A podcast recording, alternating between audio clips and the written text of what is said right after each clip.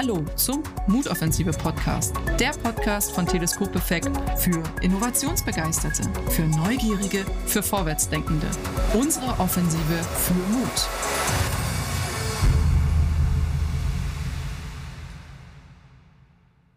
Liebe Zuhörerinnen und liebe Zuhörer, heute habe ich mir die Tina Müller eingeladen in unseren Mutoffensive Podcast. Hallo Tina. Hallo Julia. Danke vielmals für die Einladung. Ja, sehr gerne.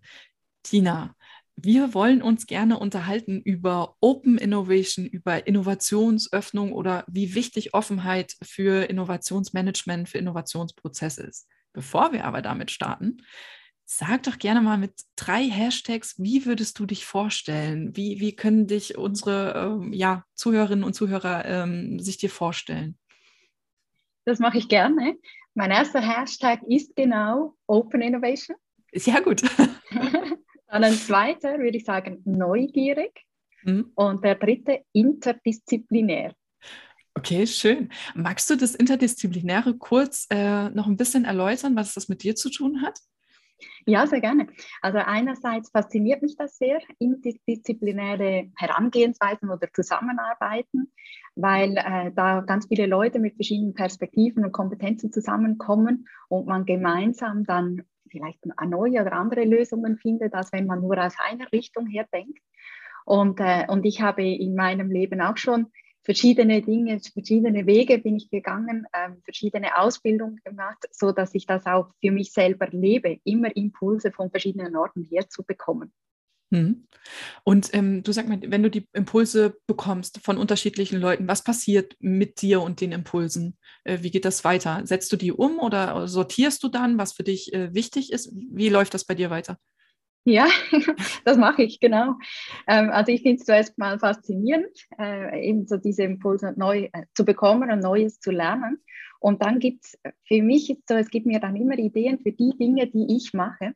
Wie könnte ich vielleicht noch was äh, ein bisschen, ein bisschen anders probieren? Ähm, oder was könnte ich probieren? Wie würde diese Methode vielleicht für meinen Alltag funktionieren? Das ist dann eine Herangehensweise, die ich sehr oft für mich umsetze. Ja, das heißt, du probierst dann die Impulse auch für dich im Alltag, im, im beruflichen Leben aus, die du bekommen ja. hast und, über, und durch das Ausprobieren äh, stellst du fest, okay, das funktioniert für mich oder das funktioniert nicht für mich. Ja, genau. Okay. Ja, genau, schon mache ich Schön. Das. Ja. Ähm, das hat ja tatsächlich auch so ein bisschen, also ja, mit Offenheit zu tun. Ne? Also du siehst die Impulse ja mhm. auch nur, ähm, äh, weil du eine gewisse Offenheit für diese Impulse hast, für die, für die Lust am Lernen sozusagen. Mhm, mhm. Mhm. Ja, das ist genau die Bedingung und das hängt äh, ganz eng miteinander zusammen. Das sehe ich auch so. Ja. So, ähm, Open Innovation. Was ist für dich Open Innovation? Innovation und, und Open und die ganze Öffnung. Also ich würde mal sagen, äh, Open Innovation ist im Grundsatz die Bereitschaft von Unternehmen, für Entwicklungen, diese nicht nur im, im, eigenen Kämmerchen zu tun, hinter verschlossenen Türen, sondern äh, dafür andere Leute, andere Unternehmen, Partner oder auch Kunden, vielleicht sogar mal Konkurrenten zu involvieren, um einfach noch auf andere Lösungen zu kommen. Mhm. Also das heißt tatsächlich die Offenheit, die Offenheit für andere Akteurinnen und Akteure. Ja, absolut. Und für Dinge, die vielleicht auch schon bestehen, die man eben für sich nehmen kann und adaptieren kann und dann die eigene Lösung aufbauen kann darauf. Also wenn man das ähm, mal anschaut in der Softwareentwicklung, wenn ja. man mal in, diesen, in diese Umgebung eintaucht, da ist dieses äh, Leute involvieren oder mitentwickeln lassen an eigenen Lösungen oder eben äh, Bestandteile, die schon bestehen, vielleicht auch von Konkurrenten zum Beispiel aufzunehmen und zu neuen Lösungen zusammenzubauen. Das ist da gang und gäbe. In traditionelleren Industrien sieht man oft da noch eine Zurückhaltung dem gegenüber weil mhm. einfach da die Denke noch ganz anders ist. Es, äh, die Denke ist da noch viel mehr so, ich muss es wirklich alles selber machen, sonst ist es wie nicht mein Verdienst. Und, und da ist auch oft noch eine große Angst da, sagen wir so, äh, dass Ideen vielleicht auch gestohlen werden können, Industriespionage betrieben werden kann ja. Äh, und dass ich das dann wie nicht kontrollieren kann, wenn ich das öffne. Mhm. Mhm. Aber die Vorteile von einer Öffnung von Open Innovation, die sind, die sind echt zu berücksichtigen und, und unschlagbar mit all ja. den Komplikationen natürlich, äh, die auch auftreten in einer Umsetzung. Klar. Ja, die, die ähm, treten aber genauso gut in dem geschlossenen äh, Innovationsmanagement auf. Ne? Die sind vielleicht ein bisschen ja. anders geartet, aber die, die Barrieren, die, die Hürden habe ich, ob ich es öffne oder, oder nicht öffne. Ne? Ähm, ja. da, da, bin ich, äh, bin ich äh, voll bei dir. Nur wir haben gerade schon über Softwareentwicklung geredet und gesagt, das ist da, da gibt es eine andere, möglicherweise eine andere Kultur in der, in der Branche, ähm, Sachen zu öffnen. Ich kenne das noch so, ähm, dass man, äh, und ich kenne mich wirklich mit, mit Codieren und Programmieren nicht wirklich aus, aber wenn ich dann mal die Möglichkeit hatte, eine Webseite mir anzugucken, habe ich Copy und Paste gemacht von Bausteinen, die schon da waren. und habe dann äh, meine Sachen quasi ähm, ja adaptiert. Also die Sachen, die ich dann anders brauchte, habe ich dann einfach ähm, mit meinen Floskeln gesetzt mhm. in einem bestehenden System. Ich denke, mhm. so kann man sich das ja auch vorstellen. Ne? Also man nimmt mhm. möglicherweise eine Infrastruktur ähm, mhm. von etwas, was schon da ist, und setzt seine äh, Spezifika, seine Eigenheiten, seine ja, seine Persönlichkeit, seine Identität ähm, mit drauf mhm. oder ähm, ja, ähm, macht, bringt das zusammen. Mhm. Ja, genau. Und das, was dann ja da draußen steht, ist ja genauso deines. Und ist genau das, ist eigentlich deine Lösung, das, was du denkst, braucht jetzt der Markt oder willst du für Kunden umsetzen und mhm. ermöglichen.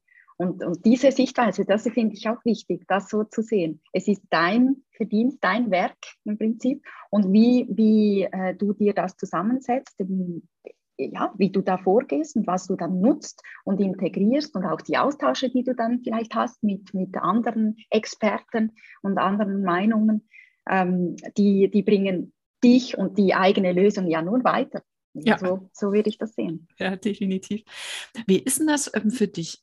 Ähm, lass uns mal kurz über die Offenheit reden, was so Ideengenerierung angeht. Ne? Das, was du ja gerade schon für dich selber gesagt hast. Du nimmst Impulse auf und so weiter. Bei Unternehmen, wie würdest du das einschätzen? Ist das, ähm, sollte man auf jeden Fall so 50 Prozent von externen Akteuren dazu holen, um neue Ideen zu generieren? Äh, meinst du, das ist so eine gute Größe? Das ist eine interessante Größe, dass du die 50 Prozent ansprichst. also ich weiß nicht, ob wir jetzt festmachen können auf eine, auf eine Nummer, eine Zahl, aber ich finde find ich gut, dass du 50 sagst, weil das ist ja schon mal eine ziemlich große Größe. Ja. Ähm, und vielleicht eben auch äh, ich bringe mal ein Beispiel, wenn man von Open Innovation redet, ähm, dann sind so, so verschiedene Beispiele von Unternehmen, die das anwenden für sich oder angewandt äh, haben, schon früh für sich, ähm, werden genannt. Und da gehen wir so in die, die Nullerjahre zurück. Mhm. Und da ist zum Beispiel, also wenn wir jetzt mal Procter Gamble mhm. nehmen, ähm, als eines der Beispiele, die oft da genannt werden mit Open Innovation. Ähm, die haben, äh, die haben unglaubliche Wachstumsziele, also angestrebtes Wachstum von zwei Milliarden jährlich und bei gleichem Investment in, in Forschung und Entwicklung. Hm. Okay, also mache ich jetzt das.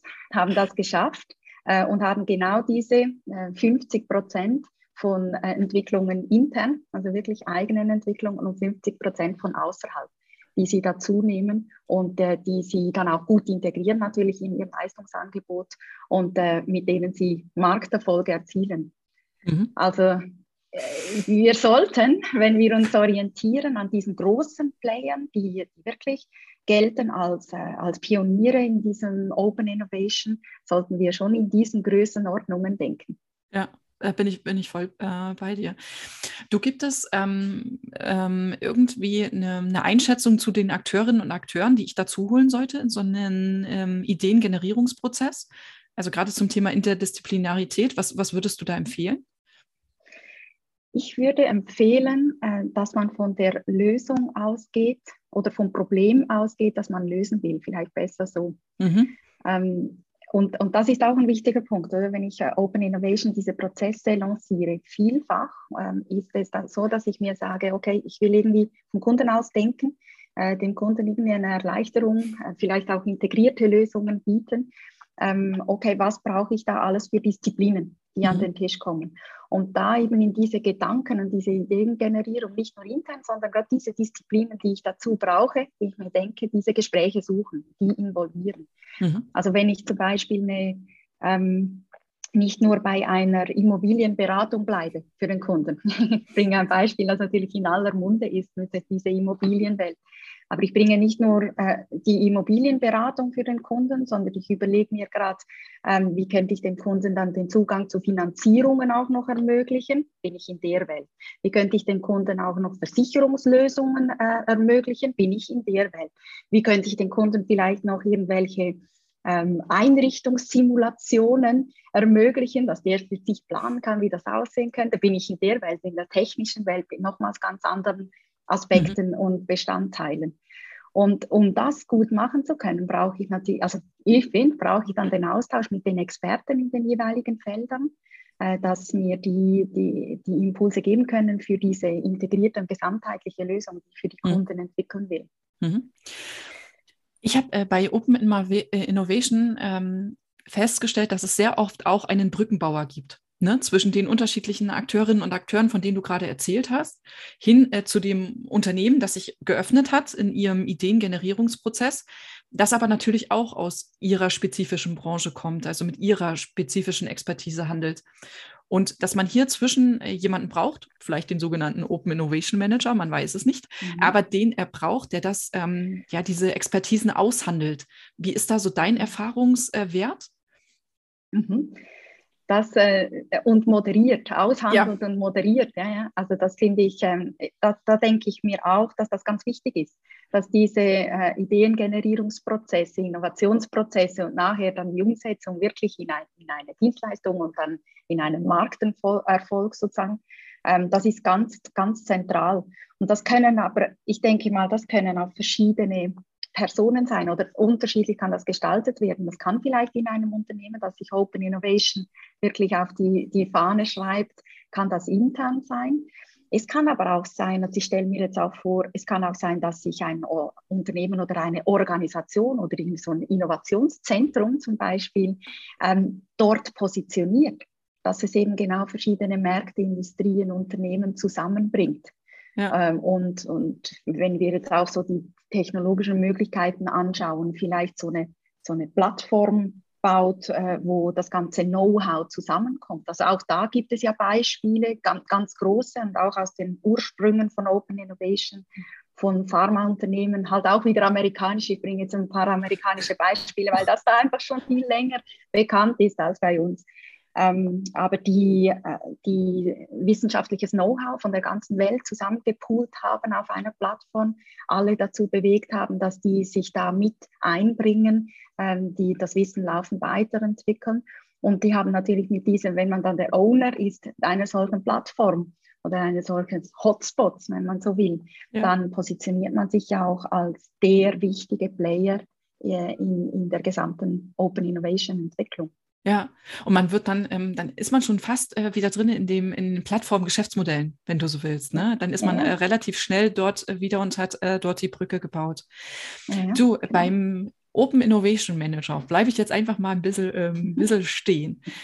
Was denkst du, was, was sollte der so äh, für Kompetenzen mitbringen, damit er so einen Open Innovation Prozess gut moderieren kann, gut aushandeln kann? Was, was, was denkst du? Was, was sind da so deine Erfahrungen?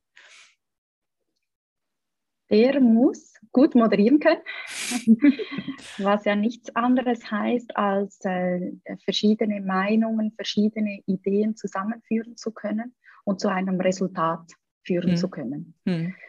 Ähm, der, ich denke, das ist mal so, das sind die Fähigkeiten, die wir haben, muss, muss kommunizieren können natürlich, ähm, auch politische Dynamiken verstehen, dass er die Leute dazu bringt, auch sich zu öffnen und überhaupt zu teilen äh, muss sicherstellen, das sind so Kompetenzen, man muss auch mhm. sicherstellen, dass die, der Prozess gut aufgesetzt ist, dass eben dann auch für alle Unternehmen oder, oder Teams, die sich da beteiligen, klar ist, was dann mit den Informationen passiert und wie jeder, jeder Player, jeder Beteiligte da auch profitieren kann von den Lösungen, die gemeinsam äh, entwickelt werden. Also da sind auch vielleicht Vertragswerke sind da zentral äh, und, und nötig. Und dann muss der Innovationsmanager entweder selber, aber äh, wahrscheinlich eher zusätzlich dazu äh, mit, den, mit den Teams und eben den Know-how-Trägern sicherstellen, dass, dass auch immer so das Neueste, was besteht und die neuesten auch technologischen Möglichkeiten zum Beispiel, dass die bekannt sind.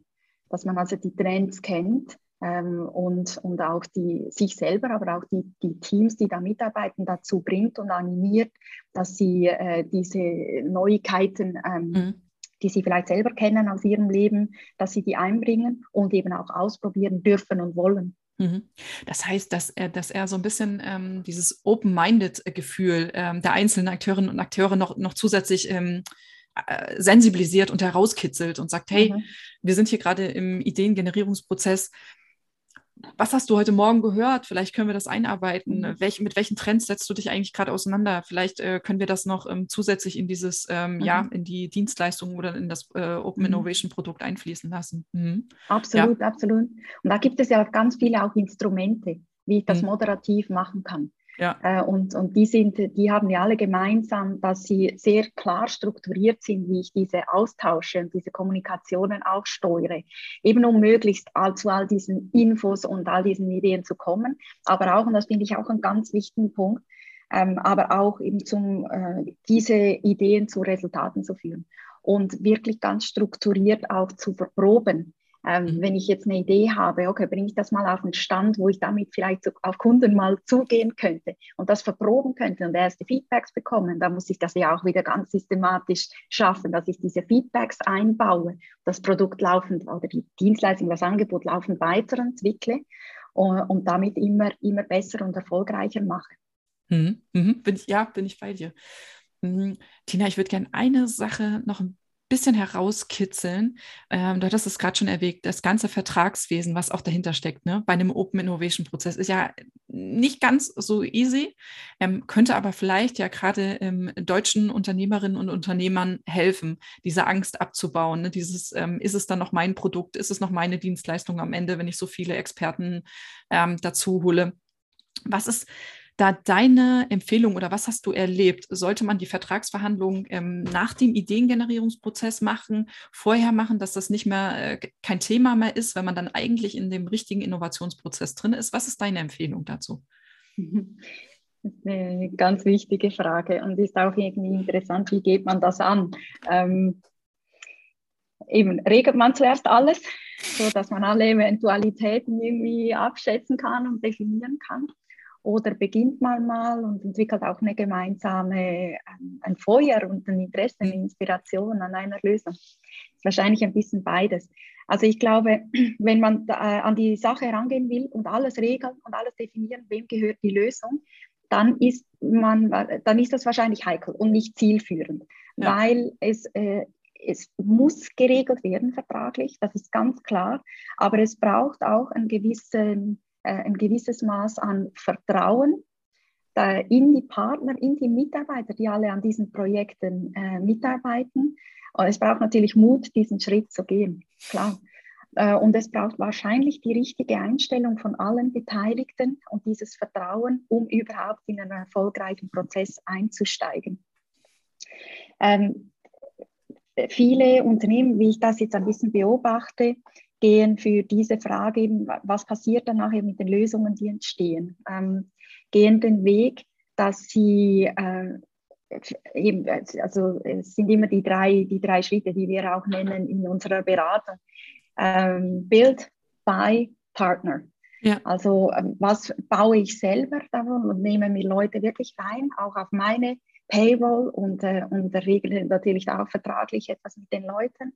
Ähm, wo kaufe ich etwas oder beteilige ich mich und habe über diese Verträge natürlich auch schon geregelt oder regle einfach so gut wie es geht, wem gehört oder äh, wie gehen wir mit den Lösungen um und äh, in den Partnerschaften natürlich auch ganz klar. Ja. Ja. Also äh, wahrscheinlich ist es wie so ein, ein, bisschen ein paralleler Prozess. Man muss ja irgendwie auf die Idee kommen und irgendwie so ein bisschen die Inspiration, hey, wir machen etwas gemeinsam, wir haben Ideen, wir könnten da noch was Cooleres machen, als wenn wir einfach intern bleiben.